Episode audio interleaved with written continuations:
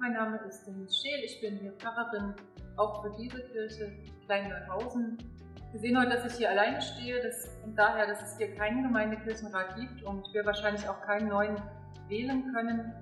Wir sehen, die Kirche ist in einem Zustand, wo alles möglich ist, wo einiges nötig ist.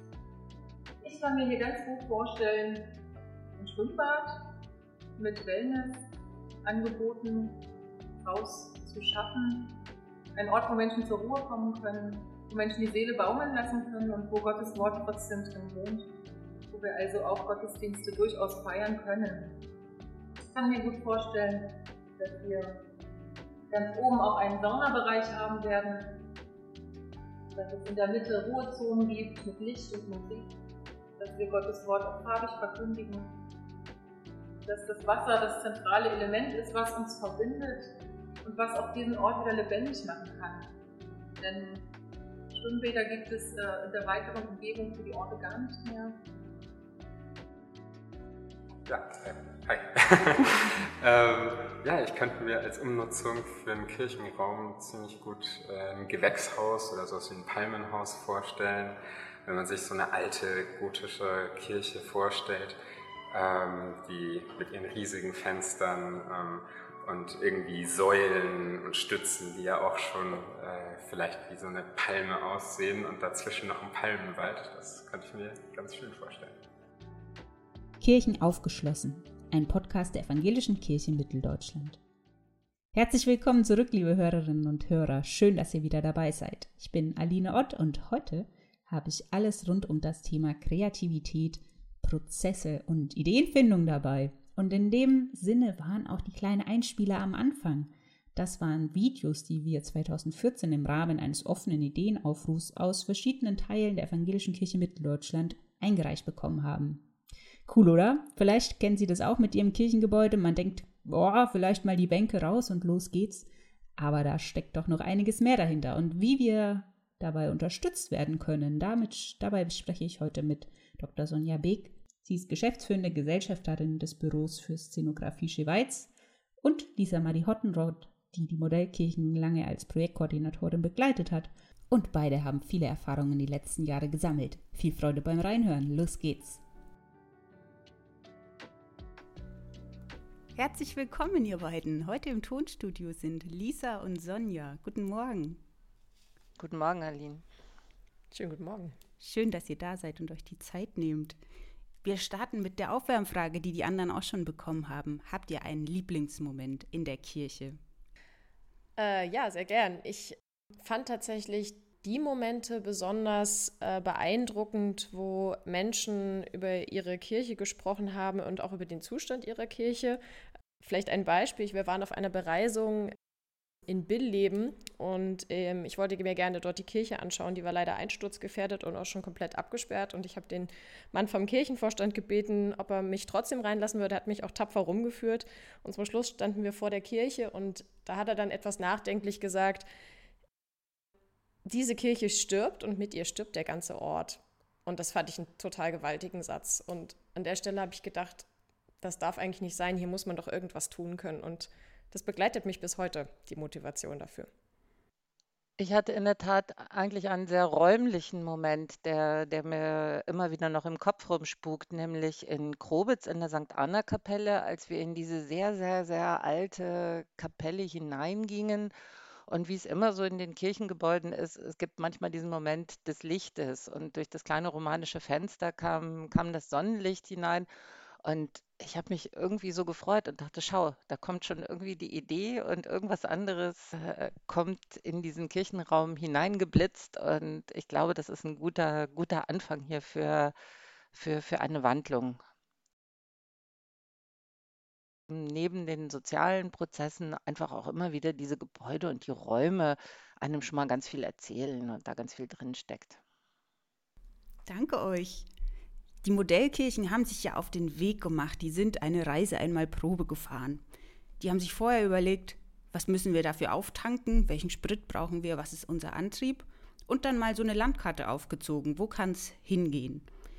Was ist unser Plan, um das Ziel dann auch zu erreichen und wer ist vielleicht vor Ort, der mitfahren möchte. Jetzt sind viele Erfahrungen in diesen Prozessen gemacht worden und ihr beide haben wir das Glück, ihr wart nah dabei. Lisa, du hast die Modellprojekte lange begleitet, Sonja, du auch. Ihr habt ja ganz klein angefangen. Ich habe ein paar Videos gesehen mit Ideen, die Leute eingereicht haben. Was waren das für Prozesse, Lisa? Das war eine relativ frühe Phase des Projektes, 2016, 17. Da haben wir die, einen Ideenaufruf gestartet, weil das eigentlich der erste Schritt war zu sagen, wir erfinden das Rad nicht neu, sondern eigentlich muss erstmal geguckt werden, was gibt es alles schon und was ist, was gibt, was ist vielleicht schon an Erfahrungen da, was ist schon an Umsetzungen da und deswegen haben wir diesen Ideenaufruf gestartet. Der richtete sich ziemlich breit, also an Kirchgemeinden, Kirchenkreise, an Künstler, Planende, an Hochschulen, Universitäten. Eigentlich hätte jeder was einreichen können. Einreichung war so ein kleines handgemachtes, kurzes Video ähm, es sollte erzählt werden, wie die Kirchenräume genutzt werden. Vielleicht auch so ein bisschen abseits der klassischen liturgischen Nutzung. Was, was, was kann man in den Kirchräumen machen? Was belebt die? Am Anfang war die Resonanz, also der Rücklauf, etwas schleppend. Da haben wir dann gedacht, nee, es gibt diese Ideen, es gibt diese Nutzungen. Wir müssen vielleicht noch einen anderen Weg finden, dass, die, äh, dass, wir, dass wir sie einsammeln können. Und dann haben wir entschieden, okay, wir machen ein Angebot für so Workshops. Ähm, wir gehen raus. Wir kommen vor Ort. Ähm, mit einer Kollegin von Scheweiz habe ich das dann zusammen gemacht. Wir sind ins Thüringer Land rausgefahren äh, auf Einladung und ähm, sind vor Ort gekommen, haben mit den Leuten zusammen gesprochen, uns Zeit genommen und auch kleine so Pop-up-Ideen entwickelt und geholfen, diese Videos zu produzieren. Und das war tatsächlich richtig spannend und für uns auch total aufschlussreich, die Erfahrungen dort zu machen.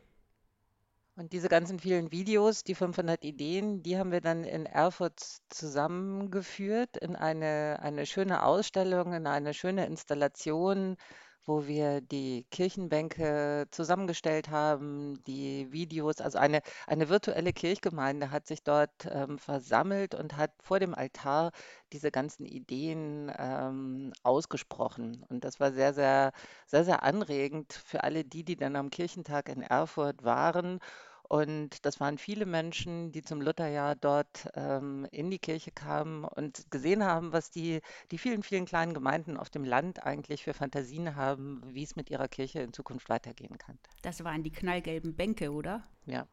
Genau. Ich kann mich an einen Moment erinnern, da bin ich in, die, in den Raum reingekommen und das, die Lautsprecher waren an den Bänken installiert und man hat die Stimme so wie so ein Geflüster gehört. Und man ist so hinten drin gestanden und es gab so ein, ein, ein Geflüster in, in dem ganzen Raum von den verschiedenen Ideen. Das fand ich ganz großartig. Wie so, als würden Geheimnisse erzählt werden. Schön.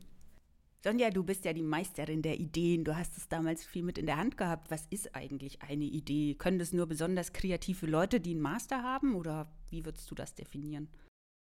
Ja, das mit den Ideen ist, glaube ich, eine sehr geheimnisvolle, aber wunderbare Sache. Ich glaube, Ideen sind Phänomene des Geistes, die irgendwo zwischen Himmel und Erde herumschwirren. Und es ist aber überhaupt nicht so, dass die Ideen ähm, nur vom Himmel fallen. Also gleichzeitig glaube ich fest daran, und sonst würden wir auch unsere Arbeit nicht machen können, also Lisa und ich und, und wir auch im Büro, wenn Ideen nicht auch erarbeitet werden könnten. Also wir haben einfach festgestellt, dass man einfach anfängt, in Workshops sich die Gespräche entfalten zu einem Ansatzpunkt, was vielleicht so eine Prä-Idee ist, kommt was anderes und dann formiert sich das wie, wie ein kleiner Strudel zu etwas, wo man dann vielleicht sagen kann, aus der Idee ist jetzt vielleicht ein, ein Konzept geworden oder etwas, was man, was man in die Realisierung oder in, in die Umsetzung kriegen kann für so Kirchenräume oder so Quernutzungsideen, gibt es da nochmal, also kann man da irgendwie Kriterien aufstellen, was besonders gute Ideen sind? Oder hast du da eine Richtschnur? Nee, eigentlich nicht. Ich glaube, dass Ideen sich nicht, nicht selber blockieren dürfen. Also Ideen müssen am Anfang wirklich sehr frei sein. Jeder darf sagen, was, er, was, was ihm im Kopf rumgeht oder im Herzen. Und die Realisierbarkeit oder die, da, damit werden oft Ideen von Anfang an abgewürgt. Und trotzdem ist es so, dass Ideen am Ende natürlich auf, ähm, auf einen, in dem Falle auf einen, einen Ort oder ein Problem oder ein Ziel zugeschneidert sind. Und deshalb haben sie schon so Achsen zwischen werden Ideen getragen von vielen und passen sie auch zum Raum und zum Ort. Also die Ideen haben dann schon eine Rahmung und das tut den Ideen am Ende aber auch sehr gut. dass sie so eine, so eine Fassung bekommen und, und, und nicht, nicht äh, ganz frei sind. Mhm. Ich habe immer wieder gemerkt, vor Ort, es hilft, wenn die Idee, wenn die Leute dafür Feuer gefangen haben, vielleicht, oder? Also wenn es was ist, wo ich wirklich für brenne. Man kann das gar nicht so genau sagen, aber es, es muss, der Antrieb muss hoch sein, weil Menschen ja viel ehrenamtliche Zeit da rein investieren. Ja, das ist das Schönste, wenn man merkt, dass Ideen ähm, Feuer fangen, dass Ideen ansteckend sind, dass Ideen sich ausbreiten, dass sie auf vielen Schultern getragen werden und dann, dann bekommen sie wirklich auf der einen Seite Wurzeln und äh, sind da und auf der anderen Seite fangen sie an zu blühen. Also das ist das wirklich äh, Großartigste, wenn eine Idee diese, diese, ähm, diese Dimension erreicht. Und manchmal passiert es eben auch so, dass das, ähm, ja, dass Ideen auch wieder verschwinden oder nicht, nicht weiter getragen werden. Aus den Workshops heraus würde ich da noch sagen, es war immer ein Knackpunkt, wenn die Idee gut benannt werden konnte. Am Anfang war es eine Wolke verschiedener Gedanken, Bilder und dann haben wir ganz häufig äh, daran gearbeitet zu sagen, können wir es kürzer fassen, können wir dem ein Wort oder eine kurze Wortgruppe geben, können wir einen Titel machen, können wir ein Bild finden. Und wenn das, wenn das geklappt hat, dann, dann wurde es griffig und dann hat es häufig auch länger getragen. Also wenn man ein gutes Wort hat, was man dann immer wieder erzählen konnte oder ein Bild, was man schnell skizzieren konnte und jemand anders konnte es sich vorstellen. Ja, und manche Ideen hatte man das Gefühl, die sind auch vielleicht nicht originell genug.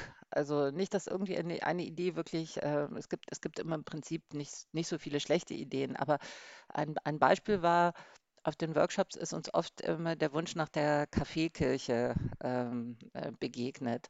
Und da haben wir dann schon immer wieder versucht zu gucken, gibt es noch was Spezifischeres als jetzt die Kaffeekirche, sondern gibt es noch was dazu, dass man sich damit auch, äh, was weiß ich, mit Blumen oder direkt mit der Kette von Kaffeerösterei und Kuchenbacken und Tischdecke beschäftigt? Oder also was kann man dieser, dieser Basisidee noch hinzufügen, dass sie am Ende dann vielleicht eine, eine etwas äh, vielfältigere oder spezifische Idee für diesen Ort ist?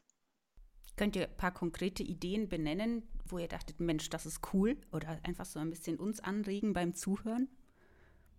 Ja, da gab es natürlich spektakuläre Ideen. Also immer wieder äh, zitiert wird die Schwimmbadkirche, die eine Pfarrerin ähm, ausgeführt und vorgetragen hat und auch die, auch die räumliche Fantasie ganz, ganz weit beschrieben hat. Ich würde da gar nicht so weit gehen. Ich finde, das, was jetzt als Modellprojekte fortgeführt sind, sind sieben wirklich coole Ideen. Die, die in, einer, in einer Kirche anzubieten, dass man dort schlafen und übernachten kann, finde ich, äh, finde ich ganz wunderbar. Und, und das, das Erlebnis, ich habe es selber leider noch nicht gemacht, aber ich kann es mir wirklich sehr, sehr, sehr besonders äh, vorstellen. Und auch, egal ob es das Kunstwerk ist oder ähm, in einer Kirche gekocht oder getanzt wird, ähm, das sind alles, alles coole Ideen die ähm, am Ort passen muss. Also cool per se gibt es nicht. Es gibt nur für den Ort taugliche und passende Ideen und damit werden sie dann auch, ja, wenn man so will, cool. Ja, das ist so ein Spagat, oder? Weil man kann auch, wenn ich jetzt als Kirchengemeinde denke, wir wollen irgendwas mit unserem Kirchgebäude machen, aber wir sind nicht vielleicht so cool oder wir fühlen uns nicht so. Das ist so ein hoher Innovationsdruck, dann eine Schwimmbadkirche oder eine Kletterkirche oder so sehr sehr aufwendige neue Ideen vielleicht. Und gleichzeitig muss es realisierbar bleiben. Und diesen Bogen, Lisa, hast du da eine Erfahrung gemacht, vielleicht, wie man den gut schaffen kann? Zwischen die Idee sollte nicht zu banal sein und wir wollen es aber auch realisieren können. Also jetzt ein bisschen rückblickend auf den Prozess zum Thema der Innovation würde ich denken, insgesamt braucht es für das ganz große Ganze, für das Thema der Nutzung von Kirchen, auch für die Zukunft, ähm, für die Erhaltung, eigentlich eine Mischung. Also ich glaube, es braucht ein paar ganz besondere, auch besonders neue und innovative Modellprojekte, ein paar Leuchttürme, die auch wirklich Pionierarbeit leisten, wo man sich auch mal dran reiben kann und diskutieren kann, was ist so Machbarkeit und Grenze und Vereinbarkeit. Und ich glaube, dann braucht es viele liebevolle, aber vielleicht nicht ganz so besondere Ideen für die Fläche. Also ich glaube, es braucht die Mischung aus beiden. Ich meine, es braucht nicht 20 Schwimmbadkirchen, um den, das Interessante einer Schwimmbadkirche mal auszuprobieren.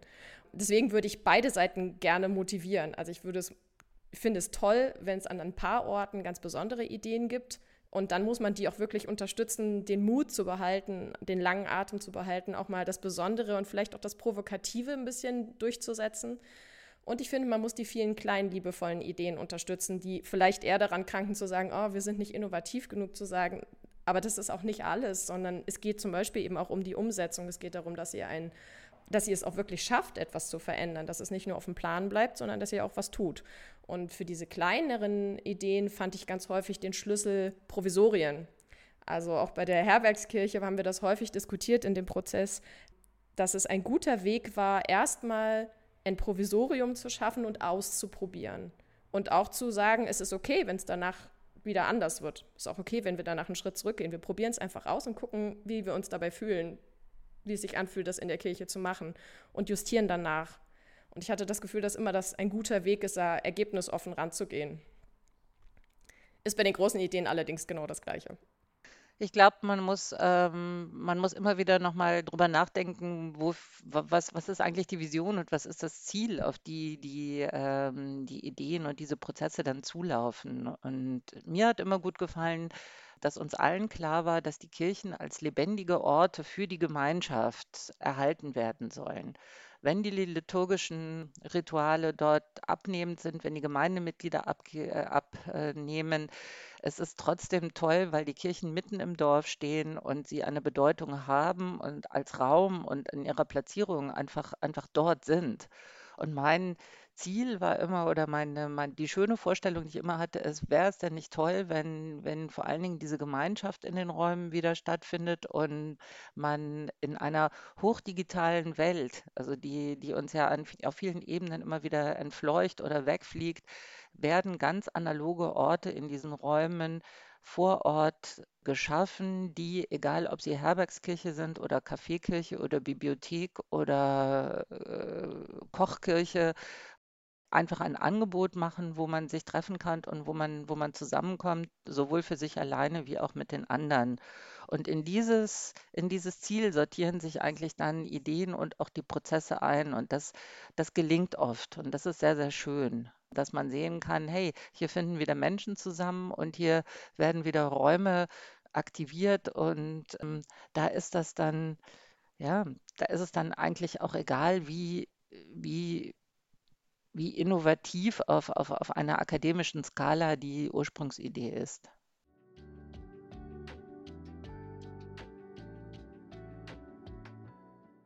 Das fände ich nochmal einen schönen und auch einen wichtigen Gedanken zu sagen, unter welchem Ziel machen wir das eigentlich und dass es um Gemeinschaft geht und diese Räume zu fördern, weil ich doch oft wieder höre, ja, aber kommen dann jetzt mehr Leute in den Sonntagmorgen Gottesdienst. Also das Ziel einer kreativen Idee ist nicht, dass Leute dann die klassischen liturgischen, also Gottesdienst und solche Sachen, diese Formate wieder mehr besuchen, sondern das ist eine eigene Form von Kirche, die total ihre Berechtigung hat, was dann da mit dieser Idee entsteht. Aber es ist trotzdem nicht so einfach, das neu zu denken, out of the box mal. Ja, manchmal hat man ja einfach auch so ein bisschen eine Emotion mit seiner Kirche oder denkt vielleicht auch, theologisch dürfte manches da nicht passieren. Und es gibt auch immer die paar Leute, die da ein bisschen argwöhnisch sind. Habt ihr da ein Trick oder eine Hilfestellung für Leute, wie man gegen diese, ja, diese gewöhnliche Art zu denken vielleicht einfach nochmal neue Impulse setzen kann, was da lockern kann. Ich glaube, Lisa hat gerade ein, ein Stichwort da gegeben, was ganz wichtig ist, nämlich, dass man manchmal klein und improvisiert anfangen muss, damit man schon mal was angucken kann. Also ich habe festgestellt, dass allein beim Reden ist oft der Widerstand groß. Also dann gibt es immer jemand, der sagt, oh nein, das kann ich mir nicht vorstellen. Wenn dann aber manchmal im Raum schon was dasteht, was vielleicht erstmal gar nicht so viel Geld gekostet hat, aber was dann etwas erzeugt, dann passiert oft schon, schon mehr. Und ich glaube, wir haben alle gelernt, dass diese Prozesse am Ende sehr, sehr, sehr kleinschrittig sind. Äh, dieses, diese Versuchsanordnung und dieses Probeaufbauen und dieses schon mal mit einem kleinen Fest einweihen und das, das Machen nimmt die Leute am Ende mehr mit als das, das Sprechen über Positionen. Oder wie siehst du das, Lisa? Also ich glaube, das kleine Niederschwellige und Unverbindliche, das ist immer die, die Möglichkeit, Dinge auszuprobieren, die man selber vielleicht noch nicht so gut kennt und eigene Erfahrungen zu sammeln. Ich fand die Werkstattwochen, also dieses Format, mal eine ganze Woche lang vor Ort zu sein, was zu produzieren und auch einfach die Möglichkeit zu sagen, okay, sieben Tage die Woche, 24 Stunden, wir sind mal da, wir sind mal an der Kirche und ähm, wir bauen Kontakte, wenn Leute vorbeikommen, wir reden, auch mal abends, mal morgens, je nachdem, wie die Leute Zeit haben.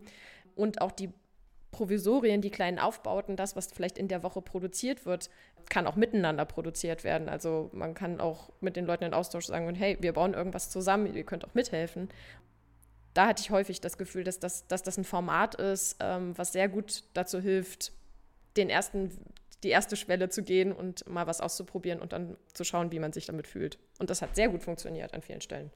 Man sieht ja auch, dass manchmal die großen Wettbewerbe, wo ganze Kirchenräume also dann mit ähm, in aufwendigen Prozessen, auch mit einem hohen Finanzierungsbedarf eine Setzung in die Kirche hineinbringen, dass diese Prozesse oft sehr viel schwieriger sind als diese kleineren Sachen, die dann Schritt für Schritt ähm, entstehen und auf dem Weg auch die, die, die Zustimmung einholen und auch die Leute mitnehmen.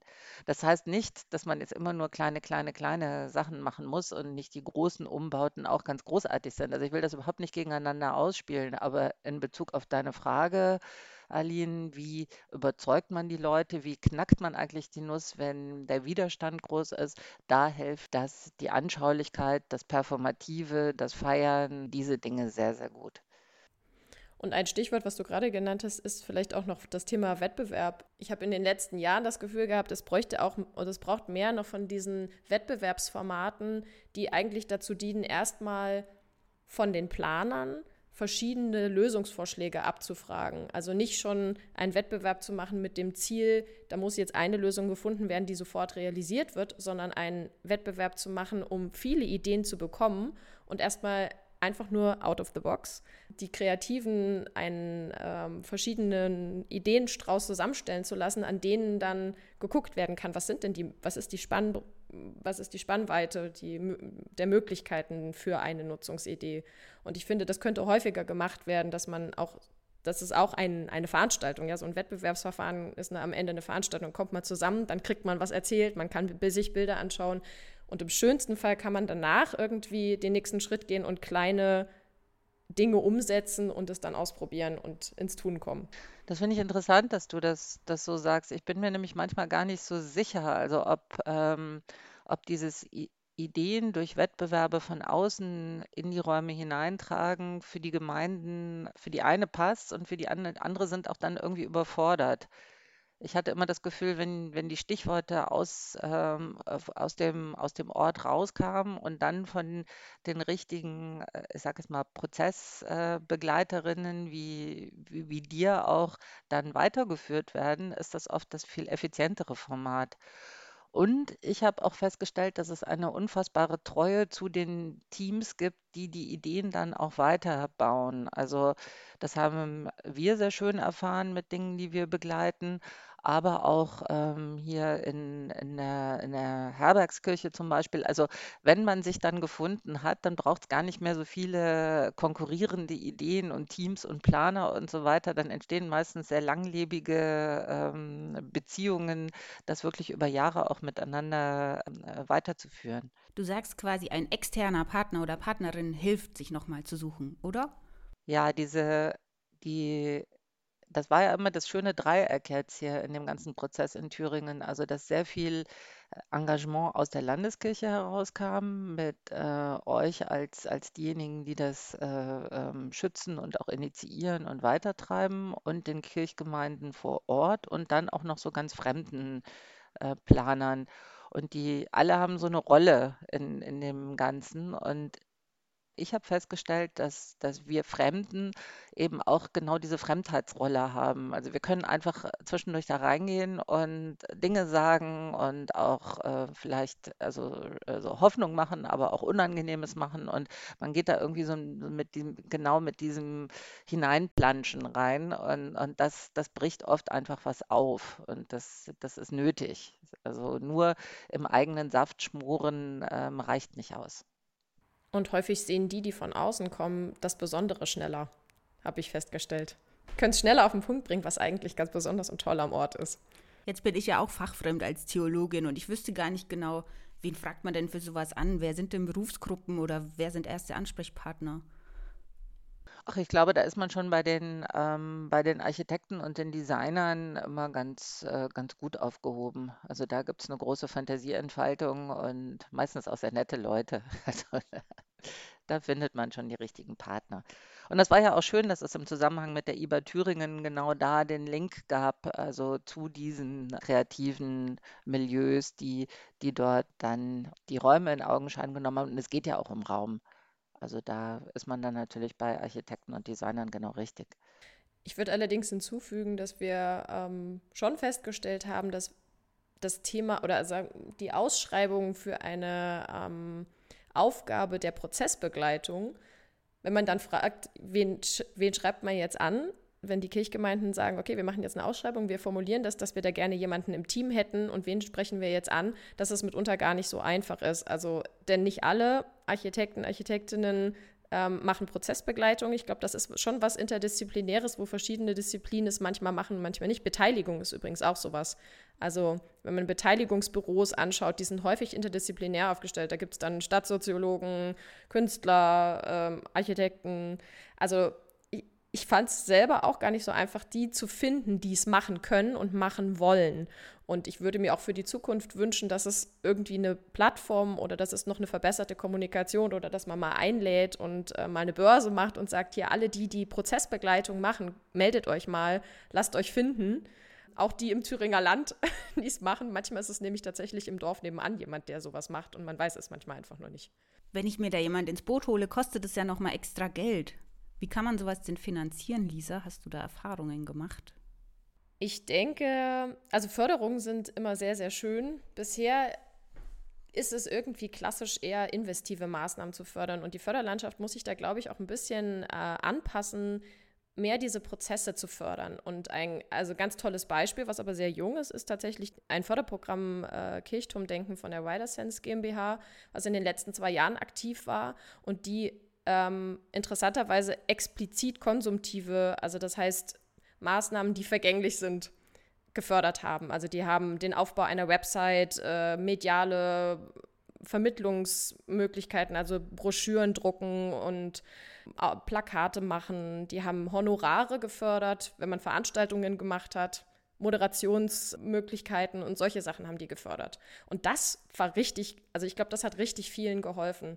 Und das ist ein ganz tolles Förderprofil, wo ich mir wünschen würde, dass das noch häufiger passiert. Ja, finde ich auch wichtig, weil das einfach auch unglaublich viel Arbeit macht. Also ähm, hinfahren, das sind Tage und Stunden und so weiter, äh, wo man ja, wo man sich intensiv um, um diese Dinge kümmern muss, abgesehen davon, dass es hinterher protokolliert wird und mit Skizzen versehen wird und dann den nächsten Schritt anläutet. Also diese das sind wirklich Arbeiten, Zeitkosten und große Energie und Sorgfalt am Ende verlangen. Und ich würde auch sagen, das ist die Sache, die die Menschen vor Ort im Ehrenamt häufig wirklich nicht leisten können. Also wenn man, wenn ich mir jetzt überlege, was in der Prozessbegleitung ist das, was am wenigsten im Ehrenamt geleistet werden kann, dann die Kommunikation zu organisieren, die Treffen zu organisieren, Anträge und Bürokratie zu machen, mal anzurufen, zu sagen, so, jetzt nächster Termin, wir machen das Protokoll, wir halten fest. Das sind die Sachen, die auch wirklich abgenommen werden können. Und wenn dann dazu noch jemand kommt, der mit seiner kreativen Perspektive von außen auch noch was dazu beiträgt, dann hat man wirklich einen tollen, einen tollen Teampartner für so einen kreativen Prozess dazu gewonnen. Jetzt ist das Wort Prozess ganz oft gefallen. Was sind denn so Prozesse? Ich kenne es von mir, wenn ich auf eine Idee Lust habe, dann bin ich am Anfang sehr gehypt und dann irgendwie, irgendwann kippt es aber auch wieder und mir geht so ein bisschen die Puste aus. Wie würdet ihr die kreativen Prozesse in Kirchenräumen beschreiben? Ja, das ist der Klassiker. Ein, ein Prozess läuft nur, wenn genug Energie in dem ganzen Prozess ist. Und es ist auch so, dass äh, man niemanden und keinen, keine Gemeinde äh, da vor sich herschieben kann zu lange. Wenn die Leute, wenn die Menschen keine Lust haben, haben sie einfach keine Lust, dann geht es nicht. Aber ich glaube, dass hm, das Geheimnis von solchen Prozessen liegt zum einen in der, in der Planung der Schritte, also das, was wir gerade schon besprochen haben, Und es hat ganz viel, das ist ein bisschen wie in so einer Sinfonie oder in der Musik. Also es, es hat was mit Tempi zu tun. Manchmal geht so ein Prozess so ein bisschen langsamer. Da hat auch Elke Berg aus dem Landeskirchenamt mal irgendwann diesen schönen Satz gesagt, schau, die, die Kirche gibt es jetzt seit 500 Jahren in der Form und wir werden auch noch länger da sein. Und manchmal brauchen die Sachen einfach länger. Also nehmt ruhig zwischendurch mal ein bisschen Tempo raus und lasst es mal laufen und dann ist auch mal ein halbes Jahr ein bisschen Ruhe und oder Dinge müssen sich entwickeln. Und manchmal gibt es dann wieder den Moment, da passiert etwas, da kommt eine Idee, da ist dann wieder Energie im System und das muss man dann auch nutzen. Also da muss man dann vielleicht auch schneller reagieren und mal was aufbauen und was machen und dann, dann geht es wieder einen Schritt weiter. Und das meinte ich so ein bisschen mit Sinfonie. Also da, das, das wechselt. Ich glaube, dass das, man ist gut beraten, wenn man wenn man diese unterschiedlichen Tempi in den Prozessen äh, im aushält, im Auge hat und dann da auf der Welle mitsurft und das Ganze nicht auch, ähm, also diese Prozesse kann man oft nicht nach einem exakten Zeitplan abarbeiten. Das ist als Raster am Anfang gut, aber dann muss man auch so ein kleines bisschen flexibel werden und dann läuft es besser. Und dann gibt es die berühmten Impulse von außen, irgendein, besonderer, irgendein besonderes Jahr, ein Jubiläum, eine Veranstaltung am Ort. Und dann ist es besonders hilfreich, wenn man da einfach draufspringen kann auf den Zug, wenn man irgendwo anknüpfen kann und mitmachen kann. Ja, schön, ja. Da merkt man auch wieder, Kirchenumnutzungen sind wirklich Paradigmenwechsel, weil wir in Kirchen manchmal gar nicht so gut darin sind, gnädig miteinander zu sein. Ne? Wenn wir was ausprobieren, dann muss das klappen. Also die Fehlerbereitschaft ist oft gar nicht so hoch, wie wir das vielleicht uns in unserem in unserer, ja, in unserer Kirche wünschen würden. Aber das darf in diesen Prozessen durchaus mal passieren, dass es stockt dass man mal keine Lust hat oder dass mal was gar nicht geklappt hat. Gehört dazu. Ja, blöd ist, dass dann immer so Dynamiken vor Ort entstehen. Also, dass die, die Meckerer und Gegner dann immer ganz schnell wieder in der Mitte stehen und sagen, nee, hat ja sowieso nicht geklappt und war ja doch eine doofe Idee und wollten wir doch schon von Anfang an nicht und passt nicht zu unserer Kirche. Also, ja, das ist ja immer die, das Kraftfeld, gegen das man sich dann oft verwehren muss. Aber so ist das Leben, ist halt überall so. Ich fand einen, einen, einen wichtigen Punkt, der mir in den letzten Jahren immer wieder begegnet ist, ist dieses Öffnen. Nicht nur das Türen öffnen, das tatsächliche Öffnen, sondern auch das innere Öffnen. Es gibt ja das Programm der Landeskirche Offene Kirchen. Ähm, das ist ja eigentlich auch deutschlandweit ein Thema, die Kirchen häufiger und auch mit mehr Vertrauen zu öffnen. Das Thema zu beackern, das ist, glaube ich, eine der ganz grundlegenden Möglichkeiten, den Boden fruchtbarer für Ideen hinterher zu machen. Ähm, wenn man kein Vertrauen hat, dass andere Menschen gut mit dem Ort umgehen und dass sie dort Sachen machen und trotzdem die Räume gut behandeln, dann kann es schwierig werden. Und ich glaube, es ist immer ein Weg, sich mit dem Thema dieser Öffnung und dieses Vertrauens zu beschäftigen. Naja, aber umgekehrt muss man natürlich auch von allen Gestaltern und denjenigen, die wirklich in den Raum Interventionen hineinbringen, äh, den nötigen Respekt erwarten. Das muss ich sagen, das ist bei allen Modellprojekten ganz wunderbar gelungen, dass der Anspruch von wirklich guter Architektur und gutem Design eingelöst wurde und dass da nicht nur die Baureferenten und Denkmalpflegerinnen ähm, aufpassen, sondern der Anspruch die ganze Zeit im Prozess sehr hoch gehalten wird. Denn ich finde es, ja, diese, diese Dinge, die jetzt in die Kirchen hineingefügt werden, um sie als soziale Orte für die Zukunft beleben, die, die sind eine neue Schicht und die sollen auch mit der alten Schicht harmonisch zusammengehen. Das heißt nicht, dass man nicht ein quietschrotes Regal in eine Kirche stellen kann, aber, aber das muss irgendwie einen, ähm, einen Zusammenhang haben und das muss sehr, sehr, sehr sorgfältig und schön bedacht werden, damit es ähm, eben respektvoll mit der alten Substanz umgeht. Davor haben ja viele Leute Angst, dass dann irgendwas in ihrer Kirche passiert, was dann irgendwie ganz grausig aussieht. Und ja, da sind wirklich die Gestalter dann gefragt, den Menschen diese Angst zu nehmen und da auch etwas ähm, hineinzutragen, was eben entsprechend gut aussieht. Und das ist auch gleichzeitig der Verhandlungsprozess mit der, mit der Instanz der Denkmalpflege, die einerseits genau darauf zu achten hat, aber andererseits auch natürlich nicht die Veränderungsbremse im Prozess darstellen darf. Also ich finde auch, dass es ganz wichtig ist und immer wieder toll ist, wenn man dort Kolleginnen und Kollegen in der Zusammenarbeit hat, die offen dafür sind, über diese Sache zu sprechen und genau über diesen Verhandlungsprozess und sich darin zu beteiligen, was und wie gut diese Schicht eingefügt werden kann. Und das kann sie in den meisten Fällen. Also ich glaube immer, dass es eine Möglichkeit gibt, weiterzubauen und umzubauen. Es ist, nicht, es ist weniger eine Frage des Ob, sondern mehr eine Frage des Wie.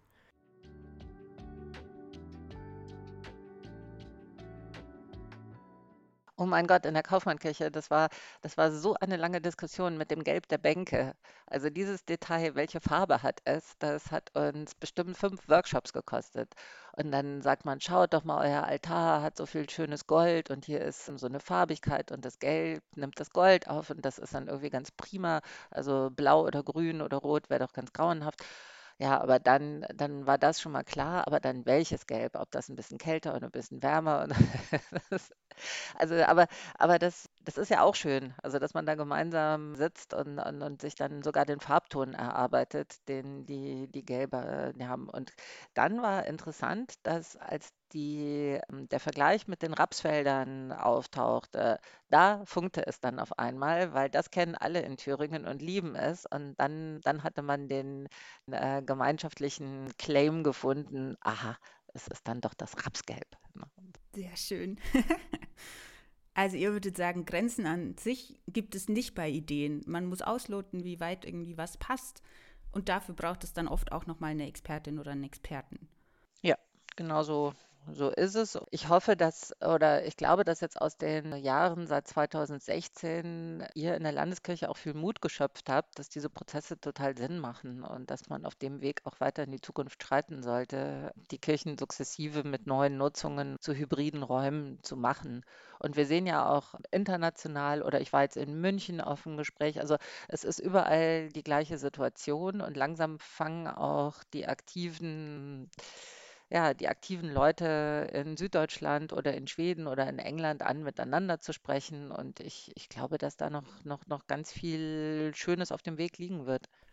Gibt es eine Idee, die ihr sagt, die finde ich besonders gelungen? Egal, ob die schon realisiert ist oder nicht, aber wo merkt ihr, da schlägt mein Herz? Was hat für euch Potenzial?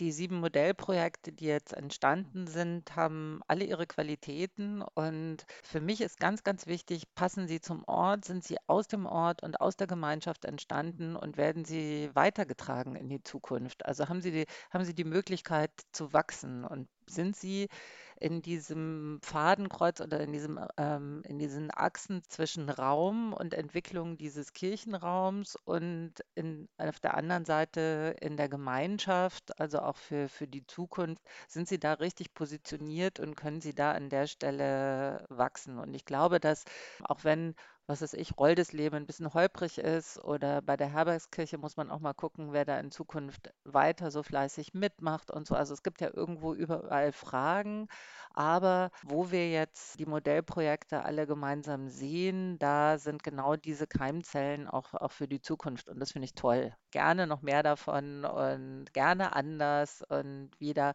Also ich fände toll, wenn da so eine, so eine, so eine breite Bewegung daraus entstehen würden und die Modellprojekte, die da sind, auch ermutigend sind für, für viele andere Gemeinden ähm, etwas Ähnliches auch zu tun und dann nach Erfurt zu fahren und euch vorzustellen, hey, wir haben die Idee und wir wollen das und das jetzt machen und wir machen jetzt mal los und könnt ihr uns vielleicht helfen bei dem Kontakt mit der Denkmalpflege oder wie sollen wir das finanzieren oder so. Also das wäre wirklich meine, meine Vision, dass am Ende ganz tolle dritte Orte und Orte der Gemeinschaft da aus sich raus entstehen und man das Potenzial dieser, dieser Kirchen einfach nutzt und in die Zukunft trägt. Da hast du das passende Stichwort verwendet, denn das wäre mein, mein Wunsch wäre das Netzwerk, dass wir es schaffen, aus diesen Modellprojekten und aus diesem Prozess, der jetzt mit der IBA zusammen beendet wird in diesem Jahr, wo wir auch ex explizit gesagt haben, es gibt diesen Experimentalraum Thüringen, dass wir es jetzt schaffen zu zeigen, das gilt aber nicht nur für Thüringen, das gilt für den mitteldeutschen Raum, für alle, die diese Fragestellungen haben und dass wir es schaffen zu zeigen, schaut her, so, das gibt es, das sind die Möglichkeiten, lasst euch inspirieren, fragt nach, vernetzt euch untereinander, schaut auf die Website. Die Wanderausstellung ist ein ganz tolles Format, um jetzt zu gucken, was gemacht wird, die Kontakte herzustellen, auch mit den Leuten vor Ort ins Gespräch zu kommen und zu sagen, wie habt ihr das erlebt? Viele dieser Fragen, die wir jetzt heute beantwortet haben, können die Menschen vor Ort besonders spannend und wahrscheinlich aufschlussreich beantworten. Also die Inspiration, äh, die würde ich mir sehr wünschen, dass die von diesem Prozess jetzt weitergetragen wird, hinaus aus Thüringen in die Fläche. Mir ist noch gekommen, ähm, als ich dein, deine Metapher vom Anfang gesehen habe von der Autofahrt, habe ich so gedacht, wenn man jetzt bei dieser Metapher bleiben will, würde ich mir irgendwie wünschen, dass wir in zehn Jahren sehr, sehr viele Mitfahrer gefunden haben und dass das Auto rappelvoll ist und vielleicht hat sich das Auto dann auch noch ein bisschen verändert und wir haben irgendwie einen verrückten Anhänger und ein Dachzelt obendrauf und bunte Scheinwerfer, aber wir sind eine große Truppe, die im Auto fährt und sich vielleicht den Sprit teilt, gemeinsam über das Ziel, wo wir hinfahren, diskutiert. Und dann muss man halt auch mal einen Umweg fahren und äh, ein paar andere Orte noch mitbesuchen. Aber dafür wird uns vielleicht klar, dass es nicht nur darum geht, das Ziel zu erreichen, sondern dass wir jetzt auf der Fahrt sind und dass die Fahrt jetzt Freude machen soll. Und dass, es, dass das das ist, worum es geht. Ein sehr schönes Schlusswort. Danke euch zwei. Wir wünschen euch allen, die zuhören, viele Flausen, Ideen, Mut, die Menschen, die mit euch denken. Und ja, dann hören wir uns bestimmt an anderer Stelle nochmal. Danke fürs Zeitnehmen, Lisa und Sonja. Danke, Aline.